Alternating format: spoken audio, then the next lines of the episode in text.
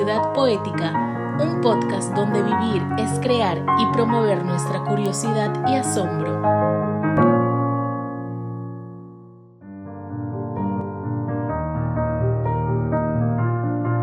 Eh, contarles que lo que les voy a exponer eh, es acerca de la ciudad poética. La ciudad poética como, eh, como una, como una eh, matriz creativa eh, para una nueva comunidad desde la perspectiva cultural y educativa. Permítanme compartir el internet para la pantalla y creo que ya se está compartiendo. Si ustedes la ven, me avisan, por favor. Perfectamente, perfectamente. muy, bonita, fotografía, extraordinaria. Muchas gracias. Muchas gracias. no, me digas que la tomaste tú. Sí, sí, sí, yo este, me, gusta mucho la fotografía y, una de las cosas que comparto es esta, buscar estos espacios en la ciudad eh, que nos permitan eh, esa, esa, ese otro acercamiento ¿no? de los, del que les voy a, a, contar un poco y que espero pueda también eh, servir como, como uno, de los, uno de los elementos a, quizás a incorporar dentro de este plan nacional de cultura, de educación. Entonces, eh, bueno, inicialmente eh, tenemos aquí la, lo siguiente. El arquitecto presidente Fernando Belaunde nos encomendó adentrarnos en las raíces creativas de nuestro Perú, en ese magma poético de sus profundidades y su legado ancestral. Y en ese sentido, esta propuesta de la ciudad poética recoge esa inspiración para este nuevo milenio. Hay un fragmento, yo quisiera empezar con un, fragmento de uno de los discursos del expresidente Fernando Belaunde, fundador de Acción Popular, eh, que de seguro eh, todos o muchos de ustedes conocerán, eh, y dice en uno de los fragmentos lo siguiente, mucho de lo grande que tenemos se lo debemos a la acción popular.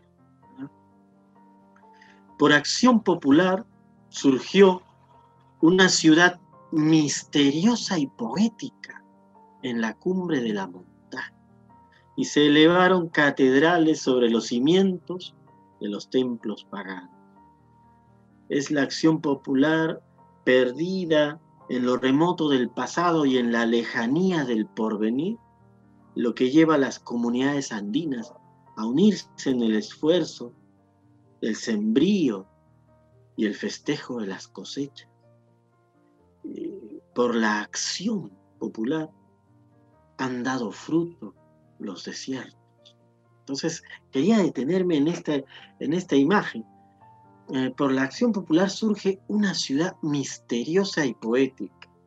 Esta expresión que les estoy comentando esta noche eh, va en relación, confluye con algo que con una expresión que nuestro líder, fundador de Acción Popular, eh, Fernando Belaúnde Terry, ya había enunciado también esta ciudad misteriosa y poética.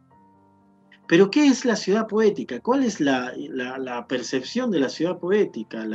el sentido. La ciudad poética es una intención, es una visión y es un reconocimiento. Eh, ¿Por qué una intención? Buscamos, sobre todo en tiempos de crisis, aceptar la, la incertidumbre desde una actitud contemplativa, efectivamente, pero no pasiva, sino activa y creadora. Y de ese modo compartir en el diálogo y en la meditación interior esas otras posibilidades desde donde generar asombro, gratitud y generosidad. ¿Por qué es una visión? Porque es una visión porque construir una ciudad eh, implica expresar la naturaleza creativa humana, permitir la aparición del pensar a partir de una integración de la contemplación con el hacer. E-, ese pensar no está anclado, y esto es algo muy importante y quisiera recalcarlo dentro de la experiencia de la, ciudad poética. Eh, este, este devenir, este pensar no está anclado en los modelos actuales de competitividad insolidaria, de combate, de guerra y de temor. Para nada eh, busca anclarse en ello. Y en ese sentido, el reconocimiento es un reconocimiento, efectivamente, porque una ciudad poética reconoce el fundamento del lenguaje, el lenguaje en su configuración y devenir y permanente sustento. El lenguaje construye nuestras ciudades. Ya lo sabía muy bien el arquitecto Fernando Belaunde, cuando al expresarse, ¿no? podía él eh, construir también y asentar las bases imaginativas de la población para poder eh, aunar esfuerzos. ¿no? La ciudad poética trabaja sobre un lenguaje, sobre su lenguaje, de tal manera que permite, y aquí usamos una pequeña metáfora, ¿no? doblar la linealidad y la aceleración de lo cotidiano. Es decir, este, la concepción lineal que tenemos del tiempo, una concepción pues este, occidental, que ahora está eh, rebatida por los últimos descubrimientos, las investigaciones científicas desde el siglo pasado y por los nuevos paradigmas de, investigación y además por la recuperación de los saberes ancestrales, de los cuales el Perú eh, expone eh, una diversidad tremenda. Pues eh, de eso se trata también la ciudad poética, de, desacelerar, desacelerarnos no en el sentido de, una desaceleración pues este, económica, ¿no? sino desacelerar nuestra actitud, esa actitud que está pues verdaderamente comprometiendo los, los fundamentos incluso de nuestra salud a nivel eh, eh, de humanidad.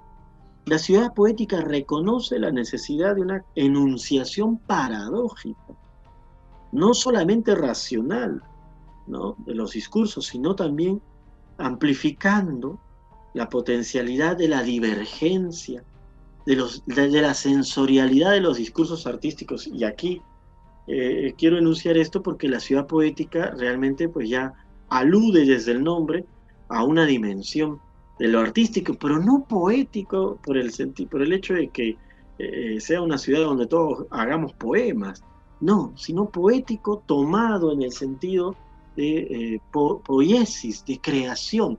Es decir, una ciudad poética enuncia la necesidad fundamental de convertirnos en ciudadanos y ciudadanas creadores. Y en ese sentido es estimular esa creación es lo que nos va a permitir, desde el punto de vista de esta visión, este, eh, eh, poder eh, resolver, de alguna manera, sanar el tejido de nuestra comunidad. Bueno, aquí les adelanto un poco esta visión de la ciudad poética como matriz creativa. implica pues los planteamientos también de otro gran arquitecto como es Yuhani Palasma en su planteamiento de la arquitectura de los sentidos. También parte de una conexión, porque mi formación no solamente se, se da en literatura eh, como pregrado y luego eh, con, con, la maestría en escritura creativa, sino que yo tengo una formación desde el 2003 en medicina tradicional oriental. Entonces tengo una eh, preocupación, pero sobre todo un enfoque en, toda, en todo mi quehacer eh, con un sentido terapéutico. Entonces, la ciudad poética también recupera la idea de matriz musical de uno de nuestros grandes poetas universales, mundiales, que no solamente pues gran poeta César Vallejo, sino me refiero a, ese gran artista multidisciplinario como fue Jorge Eduardo Eyers. Y en ese sentido, Eh, tenemos aquí a los, a, los, a, los referentes creativos, ¿no? presidente Fernando Belaúnde como arquitecto, como político, poético también, Yuhani Palasma, la experiencia del chi, o lo que se denomina la energía, eh, desde la perspectiva oriental, y la matriz musical, como ya he mencionado, de Jorge Eduardo Bellezo. Bueno, entonces, la ciudad poética y es una enunciación para la creatividad en la dimensión comunitaria. ¿Cómo vamos a, cómo podríamos aportar ¿no? para el plan eh, desde la propuesta, desde la perspectiva de Palasma, eh, planteamos amplificar la posibilidad de otros sentidos, no solo el visual, también recuperar las posibilidades multisensoriales. A veces entendemos el acontecimiento cultural como algo separado, una visión que no, no estaba eh, eh, así compartimentada en nuestros ancestros, ¿no? Si ustedes eh, contemplamos un manto Paracas, contemplamos una ciudad como Caral, contemplamos, este, como lo ha mencionado hace un instante nuestro colega Marco López, todas, todos estas, estos legados ancestrales, vamos a ver que más bien lo que la, riqueza y la potencia de nuestra ancestralidad radica precisamente en la confluencia y no en la separación, que es una mirada más bien eh, más, eh, moderna, occidental, que data pues del siglo XV y XVI. ¿no? Entonces, por ejemplo, quería mencionar un alcance dentro de lo que estábamos desarrollando en la, Municipalidad Metropolitana de Lima, el Parque Multisensorial Arias Schreiber, que se inaugura ahora en marzo, ¿no? Un parque con varios espacios, ¿no? Para darle un ejemplo en concreto de lo que podría, cómo se manifiesta esto en, una realidad, ¿no? Este, hay diálogos, en el caso de la creación, ¿no? Eh, diálogos que se pueden dar a través, eh, el diálogo ya es, una, es un modo de creación, la meditación es otro modo de creación. Eh, asimismo, bueno, eh, eh, la concepción del chi como energía vital que nos plantea algo muy importante y muy interesante que no se contempla en ningún plan de gobierno, y es la, la importancia que tiene el alimento de la respiración, el alimento emocional y el alimento obviamente nutricio, ¿no? el alimento material, lo que comemos. Entonces, hay tres dimensiones alimenticias fundamentales para la, sobrevivencia humana, ¿no? El modo en cómo respiramos, el modo en cómo nos relacionamos. Si nos relacionamos como lo estamos haciendo actualmente, a través del temor y del combate, al punto tal que está integrado en nuestro lenguaje hablar de lucha y de guerra y, etcétera, este, efectivamente estamos creando eh, eh, una distancia ¿no? entre nosotros, una distancia que bueno, ahora se ha hecho manifiesta físicamente, pero que ya estaba desde antes instalada en nuestra comunidad. Bueno, y, acá hay algunas iniciativas que las voy a eh, pasar rápidamente para llegar al, al punto de, de, la, de esta exposición, ¿no?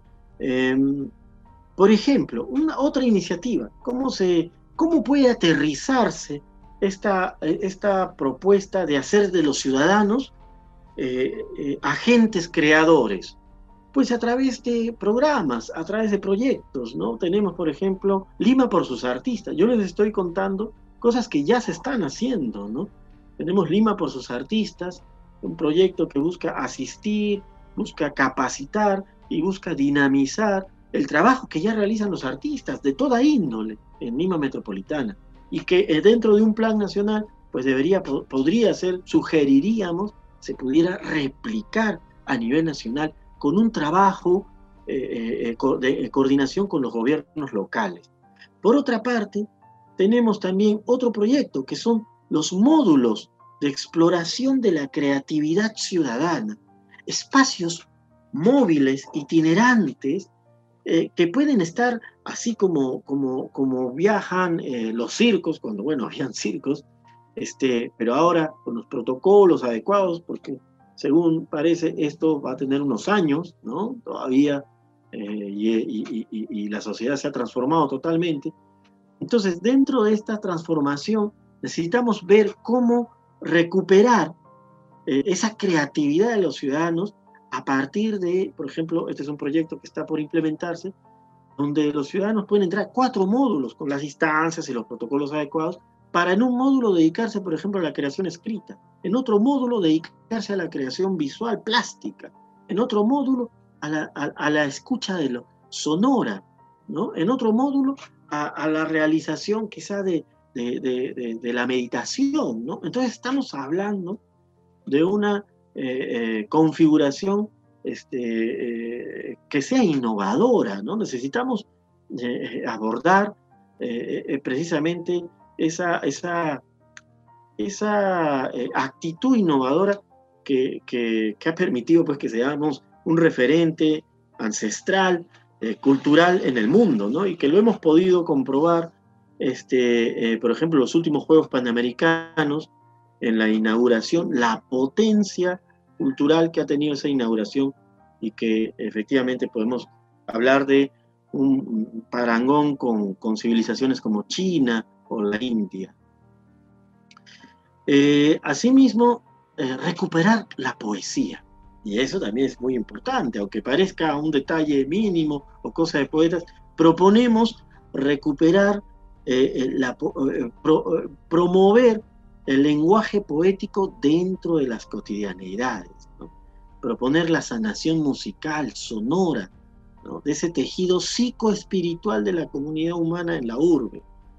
Y en ese sentido, estamos, eh, ¿cómo se aterriza eso? Bueno, podemos tener programas donde, eh, como el programa Lima Te Quiero Leyendo, que es un programa que ya está en camino, pero imaginemos Perú Te Quiero Leyendo, pero no leyendo leyendo solamente, entendiendo leer como un acercamiento al libro, sino el leer como un acercamiento a la realidad, a las múltiples realidades, las múltiples percepciones que nos embargan. Por otro lado, también la promoción, ¿no? Es importante que este, promovamos, si bien es cierto, eh, hemos sido, eh, eh, nuestra humanidad ha sido llevada, conducida y liderada por los discursos tecnológicos y de producción, tecnocráticos, es el momento, y lo estamos viviendo, estamos viviendo una crisis de una explotación de los recursos ambientales que ya no tiene sentido ni, soporte, este, y, y, necesitamos un giro, un giro humanístico. Y en ese sentido también, por ejemplo, Congreso Internacional de Humanidades y los desafíos actuales contribuye a esa situación. Esto se podría hacer, como digo, algo eh, eh, muy, muy importante sería esa, eh, coordinación con los gobiernos locales para las experiencias. Yo plantearía rescatar las experiencias más favorables que hayan tenido los gobiernos locales y convertirlas en políticas culturales que pudieran ser de beneficio para todos. ¿no? Bueno, Lima, capital del libro, Lima por el pensar. ¿no? Este, la imagen del poeta Friedrich Hölderlin, uno de los grandes poetas que, en verdad ya se adelantaba un poco a la situación que estamos viendo ahora. Y vamos aterrizando entonces esto con las eh, propuestas en sí, que son propuestas muy generales, pero que yo creo que pueden ser válidas para efectos de lo que queremos nosotros enunciar dentro de la propuesta de una ciudad poética propuestas para un plan de cultura y educación nacional. Número uno, promover la experiencia creativa en todos los aspectos de la vida ciudadana. ¿A través de qué? La generación de programas de promoción y visibilización de la creatividad ciudadana a partir de incentivos, articulaciones con gobiernos locales y regionales. Esto existe ya, pero eh, el, el tema es eh, visibilizarlo a través de, eh, de, también de una política de lenguaje.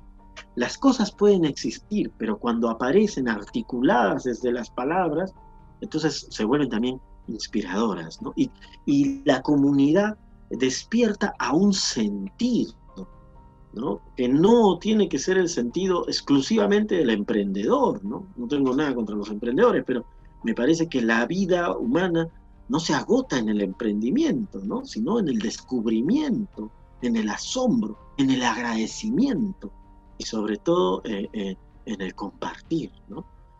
Eh, por otro lado, visibilizar, promover y gestionar la creatividad cultural como eje transversal en las acciones de seguridad, salud e integridad institucional. ¿A qué nos referimos con esto? Siempre se habla de cultura como compartimentado, educación compartimentado, y, cuando hay, hay, algo que resolver a nivel de seguridad nacional, está el Ministerio del Interior, hay algo que resolver a nivel de, de salud, está el Ministerio de Salud. Lo que proponemos es que en las acciones de trabajo de los distintos ministerios debe existir en todos los ministerios un área de coordinación de creatividad cultural, que pueda, la creatividad cultural me refiero a que todo toda acción humana, vivimos en el mar cultural, vivimos en el mar simbólico de las ideas, los pensamientos. toda la materialidad que nos rodea es pensamiento hecho materialidad, ha sido una idea. Entonces, este, es importante que exista un área de creatividad cultural que dialogue con todas las problemáticas, que sea una metodología de eh, abordaje y, de resolución a los problemas este, nacionales más resaltantes, ¿no? Como la violencia, la crisis sanitaria, la corrupción, ¿no?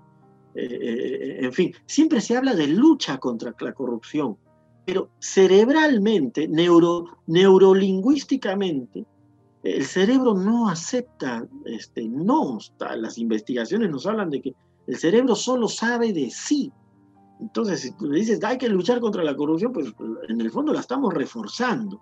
Promover la ley de la creatividad transversal podría ser una de las formas, una norma que defina una incidencia específica en la resolución o abordaje de problemáticas nacionales.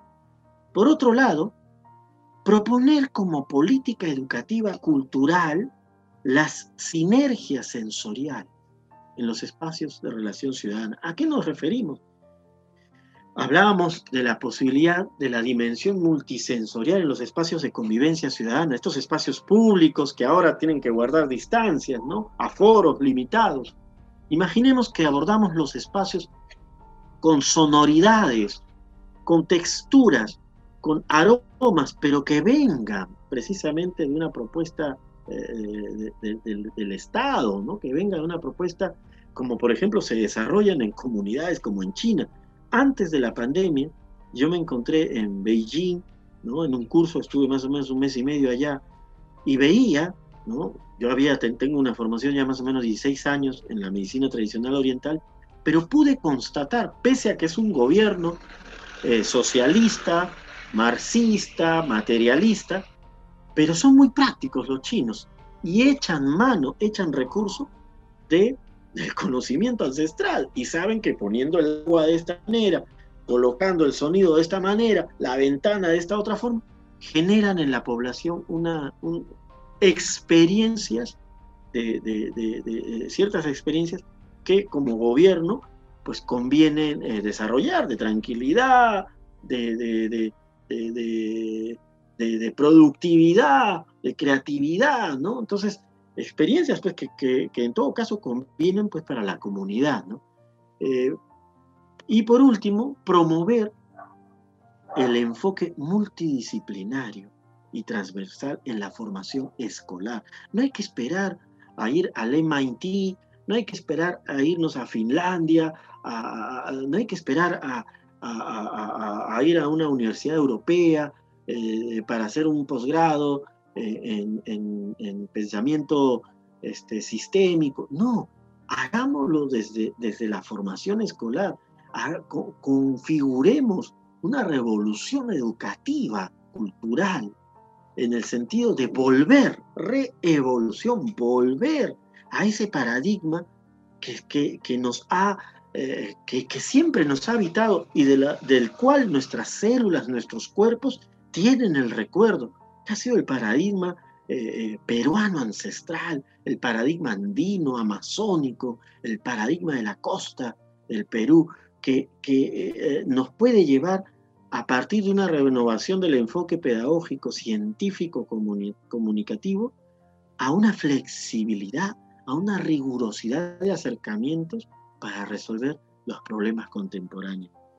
En conclusión, la ciudad poética es esta eh, expresión que busca, eh, por un lado, la creatividad ciudadana, por otro lado, la creatividad como elemento transversal, la creatividad cultural como elemento transversal para la resolución de todas las problemáticas, y por otro lado, las sinergias sensoriales, y finalmente, cultivar este enfoque multidisciplinario tan necesario y, tan urgente para la sobrevivencia de nuestra especie hoy en día. Y, finalmente, ¿cuál es el sentido? Porque nuestros antiguos peruanos se, se proyectaban, ¿no? Han pasado 1500 años, 2000 años, y el sentido, creo, a lo que vamos, es una conciencia estelar.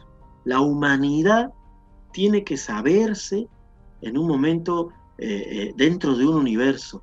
Y por eso esta ponencia quería dedicarlas, esta exposición quería dedicarlo a todos los seres cuyos corazones albergan los instantes de lo siempre posible. Muchas gracias. Muchas gracias, estimado Florentino, por, ese, por esta exposición que has hecho con, con un mensaje poético, ¿no? Que la verdad es que a mí particularmente me ha, me, ha emocionado. No, no, no, no podemos dejar de, no podemos olvidar que, Fernando de la Hunde era, era un poeta en cierta forma, ¿no? Este, eh, utilizaba pues un, un, lenguaje poético, la metáfora, las expresiones este, estaban en esa línea, ¿no? Y caramba, satisface ver que un joven como tú este, habla un poco como él, en, muchos, en muchos aspectos y sobre todo la, convicción con la que, defiendes tus, propuestas. ¿ah? En lo personal te felicito, me parece muy interesantísima la propuesta.